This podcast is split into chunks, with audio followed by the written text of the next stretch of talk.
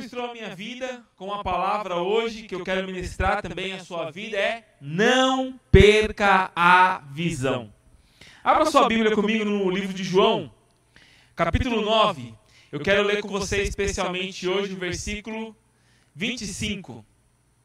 Antes de ler o versículo bíblico aqui, eu não sei você, mas se você já teve experiência alguma vez na sua vida, aí na sua casa, de procurar alguma coisa e não encontrar. Procurou, procurou, procurou, procurou, procurou e não achou. Em casa tem duas coisas que têm vida própria: é o controle do portão, de abrir e fechar o portão, e o controle da televisão. Tem vida própria, eles andam pela casa, eles somem, e de vez em quando todo mundo procura e ninguém acha todo mundo busca e ninguém encontra. Eu não sei se você já teve uma experiência como essa de procurar algo muito. Procura, levanta, sacode, revira e não acha. E de repente, do nada, parece que aquilo aparece na sua frente, aonde sempre esteve, aonde você olhou muitas vezes, aonde você levantou, você olhou, você procurou e estava lá. Eu não sei se já aconteceu com você, mas em casa, imagine só, com quatro crianças, isso acontece a toda hora, todo momento. Alguma coisa some, é carteira na hora que vai sair não acha, a chave do portão. Na hora que o entregador chega, meu irmão, a chave some, ninguém acha, todo mundo procura e é aquela correria. Eu não sei se já aconteceu com você de você perder alguma coisa e procurar, procurar e de repente aquilo aparecer na sua frente. É uma sensação, muitas vezes, que nós perdemos a visão. Parece que você procurou, procurou e não achou. É como se eu não enxerguei que estava aqui, como que eu não vi isso aqui? Alguém colocou isso aqui de volta. Isso acontece em vários momentos das nossas vidas e muitas vezes com coisas pequenas dentro da nossa casa acontece direto.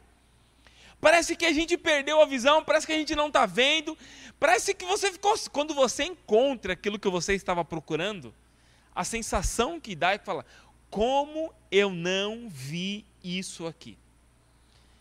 O texto que eu vou ler hoje aqui, a passagem que nós vamos meditar hoje aqui, de João 9, fala de um cego, um cego de nascença.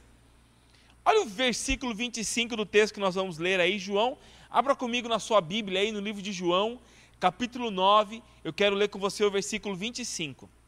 Diz assim: E ele respondeu: Não sei se ele é pecador ou não.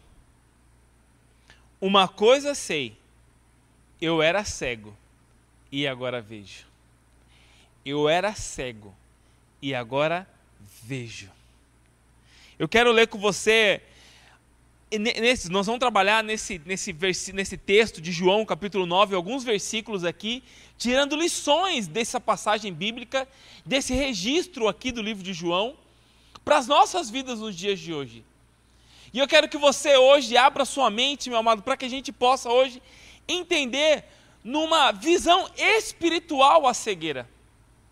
Porque muitas vezes nós estamos nós não conseguimos enxergar, e esse tempo que nós estamos vivendo de pandemia, muitas vezes, nós não enxergamos futuro, não, vimos, não, não, não identificamos aquilo que o Senhor tem para fazer nas nossas vidas. Parece que ficamos cegos, parece que estamos com a visão limitada, parece que não estamos enxergando além daquilo que os nossos olhos podem ver. E nós aprendemos na palavra de Deus a enxergar por fé. E parece que muitas vezes essa fé não vem nas nossas vidas, não chega, parece que estamos longe, distantes. Mas o texto de João, versículo, capítulo 9, versículo 25 diz: Uma coisa sei, eu era cego e agora eu vejo. Essa palavra hoje eu quero trazer para a sua vida espiritual. Se tem alguma coisa na sua vida que você não tem enxergado, que paralisou a sua visão, que não tem deixado você enxergar um futuro, você era cego, mas agora, em nome de Jesus, o Senhor abre a sua visão para que você veja os planos, os sonhos e os propósitos de Deus na sua vida, em nome de Jesus. Vamos ler esse texto aqui para entender o contexto de João 9:25. Eu vou ler um texto um pouco grande, então preste bastante atenção, mas esse é um registro, meu amado, um registro dos mais loucos que Jesus deixa aqui na sua palavra para as nossas vidas. É um texto em que Jesus cura um cego de nascença e que essa cura traz muita confusão entre judeus e fariseus. Questionando como quem era, quem fez aquilo, será que ele é Deus? Será que ele não é Deus? Como pode um pecador fazer isso? Como pode, sendo Deus, curar ao sábado? Eu quero ler esse texto aqui do versículo 1 ao versículo 25, o texto que nós lemos, para que você possa entender aquilo que aconteceu e o que, que a gente pode extrair para as nossas vidas desse texto hoje. Diz assim a palavra de Deus, versículo 1 de João 9. Ao passar, Jesus viu um cego de nascença. Seus discípulos lhe perguntaram: Mestre, quem pecou? Este homem ou seus pais? para que ele nascesse cego? Disse Jesus: Nem ele, nem seus pais pecaram. Mas isso aconteceu para que a obra de Deus se manifestasse na vida dele. Enquanto é dia, precisamos realizar a obra daquele que me enviou. A noite se aproxima, quando ninguém pode trabalhar. Enquanto estou no mundo, sou a luz do mundo. Tendo dito, tendo dito isto, cuspiu no chão, misturou a terra com saliva e aplicou aos olhos do homem. Então disse-lhe: Vai, lava-se no tanque de Siloé, que significa enviado. O homem foi, lavou-se e voltou vendo. Seus vizinhos e, seus, uh, e os que anteriormente tinham visto mendigando perguntaram: não é este o homem que costumava ficar sentado mendigando? Alguns afirmaram que era ele, outros diziam: não, apenas se parece com ele. Mas ele próprio insistia: sou eu mesmo. Versículo 10. Então foram, então, como foram abertos, então como foram abertos os seus olhos? Interrogaram-lhe, interrogando eles. Ele respondeu: o homem chamado Jesus misturou terra com saliva, colocou nas mãos, no seu, nos meus olhos e me disse que fosse lavar em Siloé. Fui, lavei-me e agora vejo. Eles lhe perguntaram: Onde está este homem? Não sei, disse ele. Levaram os fariseus, levaram aos fariseus o homem que fora cego. Era sábado, o dia em que Jesus havia misturado terra com saliva e aberto os olhos daquele homem. Então, os fariseus também lhe perguntaram como que, como ele recuperar a vista. O homem respondeu. Novamente ele responde: Ele colocou uma mistura de terra e saliva em meus olhos, e eu me lavei e agora vejo. Alguns dos fariseus disseram: esse homem não é, não é de Deus. Não, po, não pois não guarda o sábado. Mas outros perguntaram: como pode um pecador fazer tais sinais milagrosos? E houve divisão entre eles. Tornaram, pois, a perguntar ao cego. Olha, você vê quantas vezes perguntaram o que realmente havia acontecido com aquele homem. Mais uma vez lhe perguntaram: Que diz você a respeito dele? Foram os seus olhos que ele abriu? O homem respondeu: Ele é um profeta. Versículo 18. Os judeus não acreditaram que ele fora cego e havia sido curado, enquanto não bu mandaram buscar os seus pais. Então lhe perguntaram: É este o seu filho, o qual vocês dizem que nasceu cego? Como ele pode ver agora?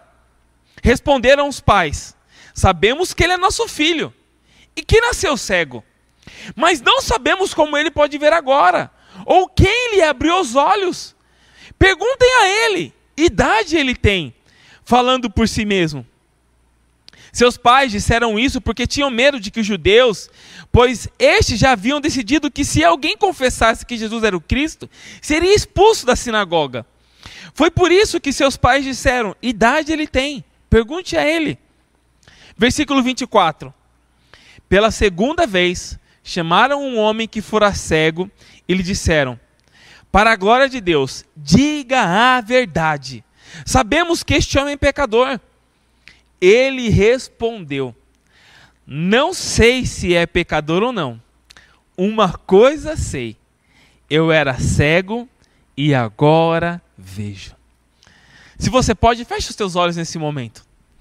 Pai amado, querido Senhor, obrigado porque essa é a tua palavra.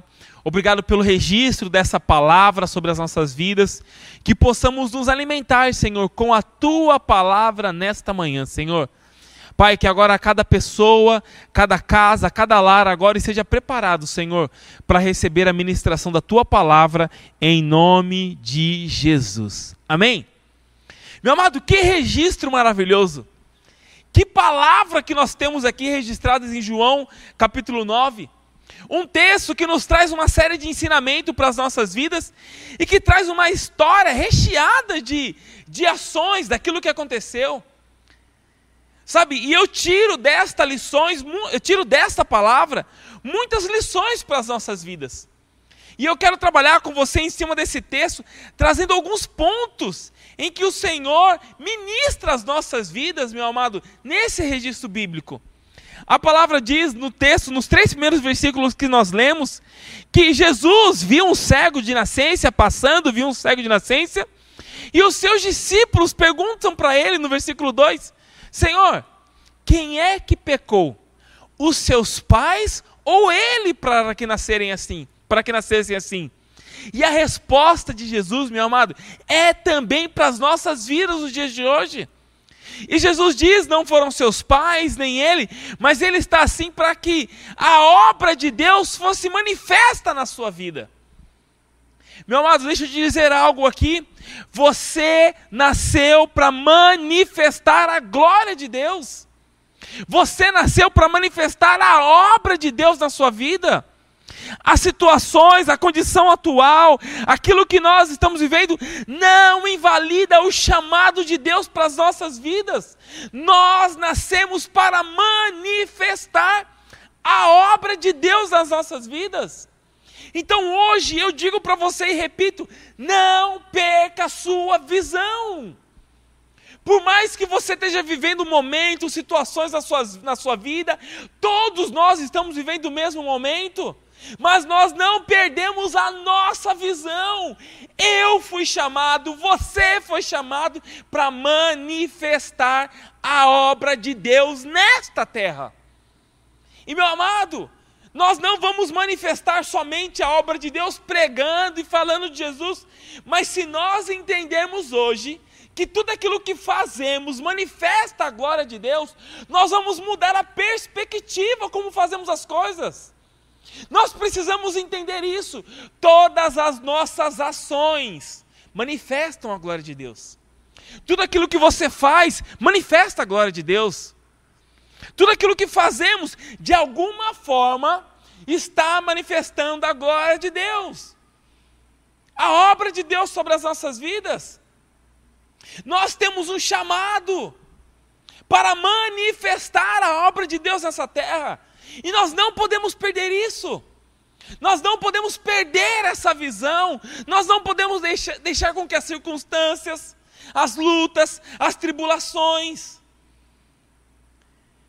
não nos permitam vislumbrar aquilo que o Senhor tem para as nossas vidas. Então, meu amado, talvez você esteja olhando hoje e falar: "Não, mas eu já tenho certa idade". Não, já foi a minha fase. Não, meu amado. Existem N maneiras de manifestar a obra de Deus nessa terra. Então não importa se é no seu trabalho, se é com a sua família, se é com seus filhos, se é na sua atividade profissional, se é na igreja, se é na casa, se é na rua. Eu fui chamado para manifestar a obra de Deus nessa terra. Nós temos esse chamado para manifestar. Nós muitas vezes nos limitamos às situações que nós estamos vivendo. Então não importa o que você faça, você nasceu para manifestar a obra de Deus. Amém? Você nasceu para manifestar a obra de Deus. Esse é um primeiro ponto que eu tiro dessa, dessa palavra, desse contexto aqui que nós lemos. Outra, outra lição que eu tiro aqui desse texto é que a cegueira, e eu falo, meu amado, da cegueira espiritual nas nossas vidas. Quando nós estamos cegos, não estamos enxergando, não estamos vendo, a cegueira nos limita. Aquele homem tinha a sua vida limitada, a sua cegueira física o limitava. Você imagine, meu amado, imagine que hoje uma pessoa cega já tem as suas dificuldades. E eu falo agora cegueira física. Imagine isso há dois mil anos atrás. Era uma pessoa limitada fisicamente. Mas o que o Senhor está querendo ministrar hoje aos nossos corações quando nós entramos num, num, num, tempo nas nossas vidas, ou permitimos que o pecado avance nas nossas vidas, de tal forma, a cegueira espiritual nos limita, não nos deixa visualizar, não nos deixa ver. Senhor, está tudo parado, está tudo fechado, as coisas estão retomando, mas eu não tenho perspectiva. Muitas vezes nós estamos com a nossa vida e com os nossos sonhos, e com planos e projetos limitados, cegos.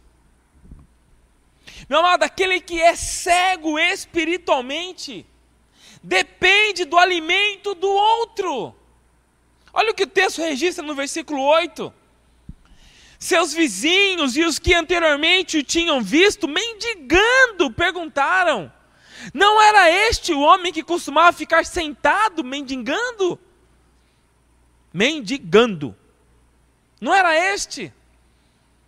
O que que, eu, o que que eu olho e vejo aqui, meu amado? Quando nós estamos com a nossa visão espiritual cega, paralisada, não estamos enxergando, nós dependemos do outro para nos alimentar. Aquele homem pedia, aquele homem mendigava, ele pedia alimentos. Ele pedia comida, ele pedia suprimentos. Nós estamos num ponto, meu amado, que nós precisamos entender que o nosso relacionamento com Deus não pode ser um relacionamento daquele que depende do outro para que a glória de Deus se manifeste na nossa vida. Há momentos e momentos. Quem ficava mendigando é porque precisava do alimento do outro.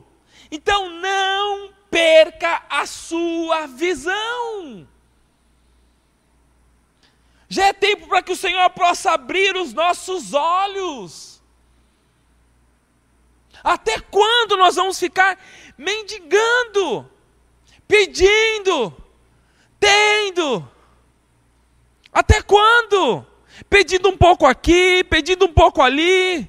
Deus quer que você tenha experiências novas com Ele, experiências suas com Ele. É tempo de nós avançarmos, é tempo de nós abrirmos a nossa visão. Então a minha oração hoje é que o Senhor abra a sua visão espiritual, para fazermos aquilo que fomos chamados para manifestar a obra de Deus nessa terra. Nós fomos chamados para isso. E a qual é a consequência da cegueira? É a separação do homem para com Deus.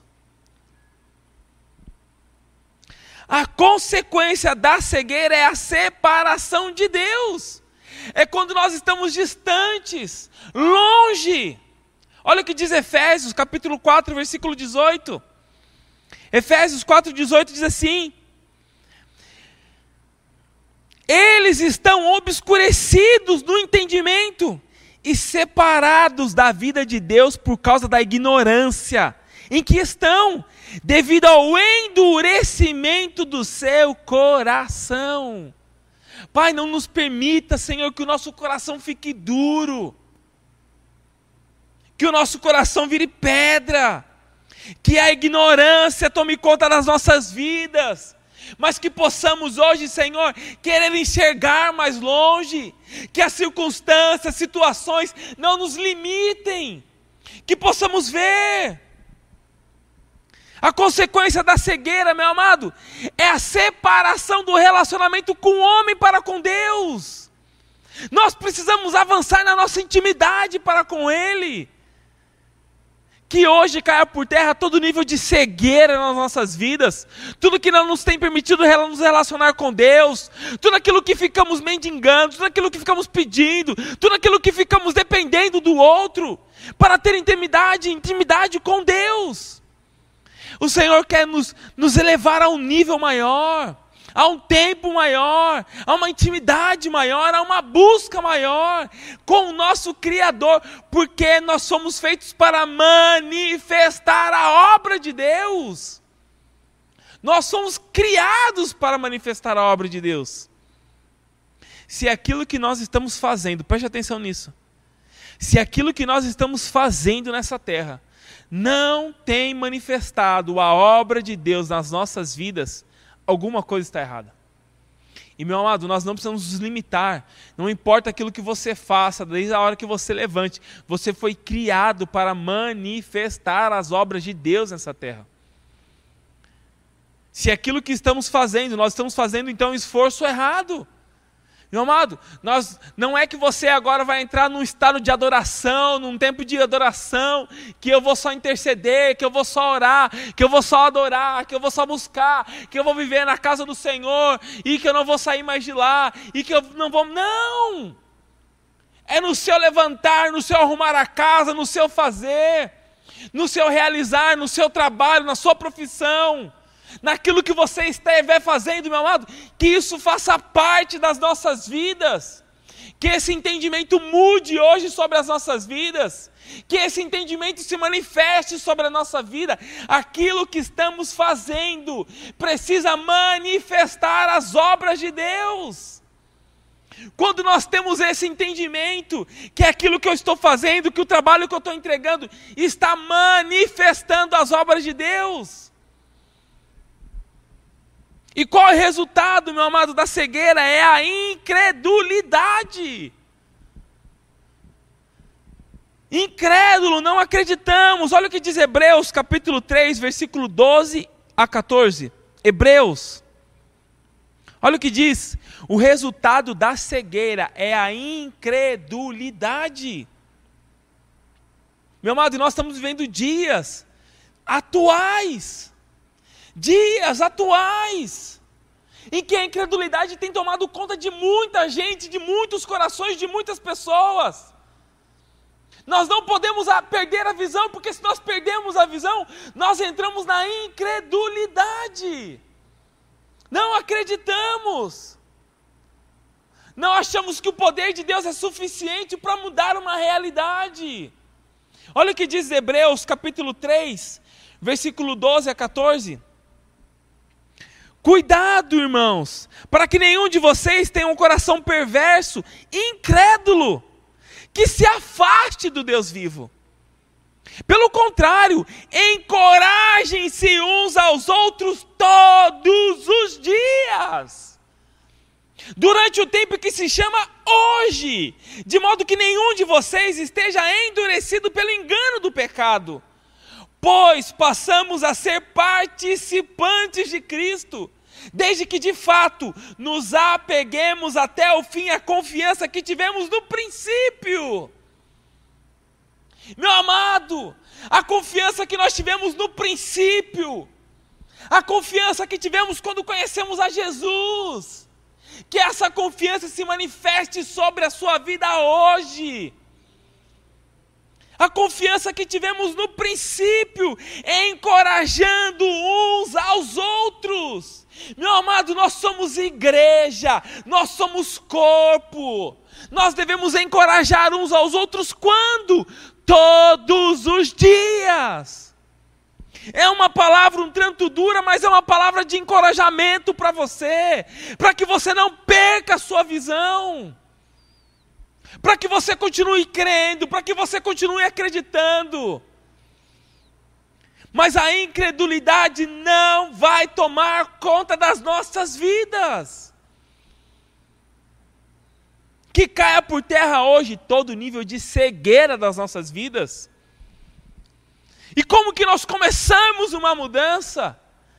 E às vezes, meu amado, nós, nós precisamos olhar dentro do nosso interior. E por nós conhecermos a palavra, às vezes você já conhece a palavra, e muitos dos que estão assistindo hoje conhecem a palavra, vivem a palavra. Mas nós precisamos olhar para dentro de nós e olharmos, Senhor, aonde na minha vida a cegueira tomou conta. Porque no princípio eu falava, eu falava do teu amor, eu mostrava para as pessoas o, o caminho, e hoje a, a vontade não existe, eu não tenho mais força. Meu amado, que possamos olhar para dentro de nós hoje, para que a glória de Deus se manifeste nas nossas vidas. Quando você foi alcançado por Jesus, quando você é alcançado por Jesus, meu amado, as pessoas não te reconhecem mais quando nós somos verdadeiramente tocados por Jesus, alcançados por Jesus. Olha o texto que nós lemos de João, capítulo 9, o versículo 8 e o versículo 9. Nós lemos o 8, mas eu vou ler novamente o 8 e o 9, olha o que diz. Seus vizinhos e os que anteriormente o tinham visto mendigando perguntaram: Quem é este homem que costuma ficar. Não é este homem que costuma ficar sentado, mendigando? Olha o versículo 9. Alguns afirmaram que era ele, outros diziam: Não, apenas se parece com ele. Mas ele próprio insistia: Sou eu mesmo. A mudança, meu amado, a resposta é mais simples do que você parece. A mudança que precisamos está em Jesus. A mudança que precisamos para que a gente não perca a visão, está em Jesus. É a resposta mais simples e objetiva que você podia receber hoje na sua vida. A mudança que nós precisamos está em Jesus. A mudança que você precisa está disponível para você. Quando aquele homem foi tocado, quando aquele homem foi curado, quando ele voltou a ver, quando os seus olhos foram abertos, a sua mudança foi tal que as pessoas que o conheciam, que sempre o viam pedindo, que sempre passavam por ele, começaram a se questionar: é este o homem ou não é este o homem? Não, se parece com ele, mas não é ele. Meu amado, quando eu me permito que Jesus traga a mudança que eu preciso, nós ficamos irreconhecíveis. As pessoas que sempre passavam por aquele homem começaram a se perguntar: é ele ou não é ele? Quando nós nos permitimos, meu amado, que Jesus tire das nossas vidas, e essa é uma permissão que nós podemos dar. Lá na segunda carta aos Coríntios, capítulo 5, versículo 17, diz um texto muito conhecido: Portanto, se alguém está em Cristo, é nova criatura. As coisas antigas se passaram, as coisas velhas se foram. Eis que surgiram coisas novas nas nossas vidas. Eu profetizo sobre a sua vida coisas novas. O passado ficou para trás. Eu deixo para trás as coisas velhas, porque eu estou em Cristo, eu sou uma nova criatura. As coisas antigas, as coisas velhas já passaram. Meu amado, todo nível de acusação que o inimigo tem tentado colocar sobre a sua vida, mostrando coisas do passado hoje em cair por terra da sua vida em nome de Jesus, para que você possa vislumbrar coisas novas algo novo. Na primeira carta aos Coríntios, versículo 2, cap, capítulo 2, versículo 9 diz: Todavia está escrito: olho nenhum viu, ouvido nenhum ouviu, mente humana, nem mente humana, nem, nem mente nenhuma imaginou que Deus preparou para aqueles que o amam. Mente nenhuma imaginou o que Deus preparou para aqueles que o amam. Não perca a sua visão. Não perca a sua visão. Senhor, que se por situações, aquilo que está acontecendo, a minha visão ficou limitada, Senhor, abra os meus olhos espirituais. Quando vemos, quando enxergamos, quando temos a nossa visão espiritual aberta, quando não nos permitimos que o inimigo nos seque, nos segue, e não nos deixe ver aquilo que o Senhor tem para nós, meu amado, nós temos sobre as nossas vidas autoridade. Olha o texto que nós lemos, capítulo 9, versículo 18. Ao 21 diz assim: Os judeus não acreditaram que ele fora cego e havia sido curado, enquanto não mandaram buscar os seus pais. Então perguntaram: É este o seu filho, o qual vocês dizem que nasceu cego? Como ele pode ver agora? Responderam os seus pais: Sabemos que ele é o nosso filho que nasceu cego. Mas não sabemos como ele pode ver agora ou quem lhe abriu os olhos. Perguntem a ele, idade ele tem, falará por si mesmo. Meu amado, quando os nossos olhos estão abertos, quando nós não permitimos que o inimigo coloque sentenças, situações, ou que circunstâncias limitem a nossa visão espiritual, meu amado, nós temos autoridade. Aquele homem, quando seus pais foram questionados pelos judeus e pelos fariseus, dizendo: ele era cego, sim, ele era cego. Como ele foi curado? Os seus pais dizem: pergunte a ele mesmo. Falará por si mesmo, idade ele tem. Ele tem autoridade para responder. Ele sabe o que aconteceu com ele. Meu amado, quando vemos, nós temos autoridade. Meu amado, se você é autoridade na sua casa, você vai declarar: todo nível de cegueira caia por terra em nome de Jesus. Se alguém está doente na sua casa, você vai declarar a cura que é no nome de Jesus. Se alguém está enfermo, declare a cura. Se alguém está endemoniado, expulse esse demônio. Autoridade. Idade ele tem. Falará por si mesmo. Autoridade. E por último, eu coloquei aqui, já concluindo. Não perca a visão, Igreja Águas. Não perca a visão. Meu amado, tudo que fazemos na casa do Senhor precisa ter um propósito. Qual é esse propósito? Alcançar vidas. Qual é a nossa visão como igreja? Marcos capítulo 16, versículo 15 ao versículo 20, olha o que diz o texto. Vão por todo mundo e pregam o evangelho a todas as pessoas. Quem crê e for batizado será salvo mas quem não crê será condenado. Estes sinais acompanharão aqueles que creem. Em meu nome expulsarão demônios, falarão novas línguas, pegarão recipientes, e se beberem algo venenoso mortal, não lhe fará nenhum mal. Imporão as mãos sobre os doentes, e estes ficarão curados.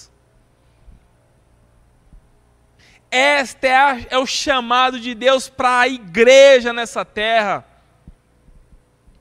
E de fazer discípulos, preguem o evangelho, vão pelo mundo. Preguem o evangelho a todas as pessoas, batizem essas pessoas.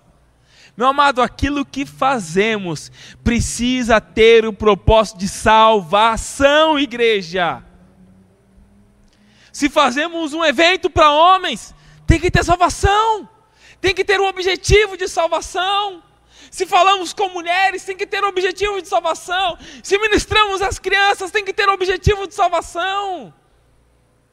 Preguem o Evangelho, façam discípulos. batizando-os em nome do Pai, do Filho e do Espírito Santo. Este é o chamado de Deus para a igreja. Não perca a visão, igreja. Nós fomos chamados. E meu amado, eu sozinho não sou a igreja, você sozinho não, sou, não é a igreja, mas nós somos a igreja. Nós somos a igreja. Vão pelo mundo e pregam o evangelho a todas as pessoas.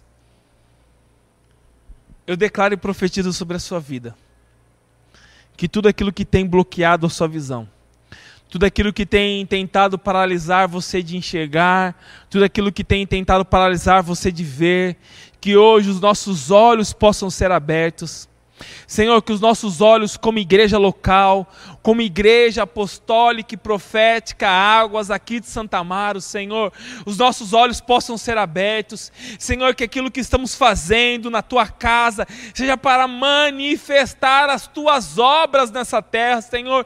Que possamos viver aquilo que está escrito em Marcos 16, Senhor. Senhor, que possamos viver que os sinais os acompanham, porque a tua palavra diz que os sinais acompanham aqueles que creem, Senhor. Que em teu nome expulsaremos demônios, falaremos novas línguas, pegaremos os serpentes, se bebermos algo mortal, não nos fará nenhum mal. Senhor, que possamos viver nas nossas vidas isso, Senhor, porque este é o chamado da igreja, da da, do Senhor para a igreja nesta terra.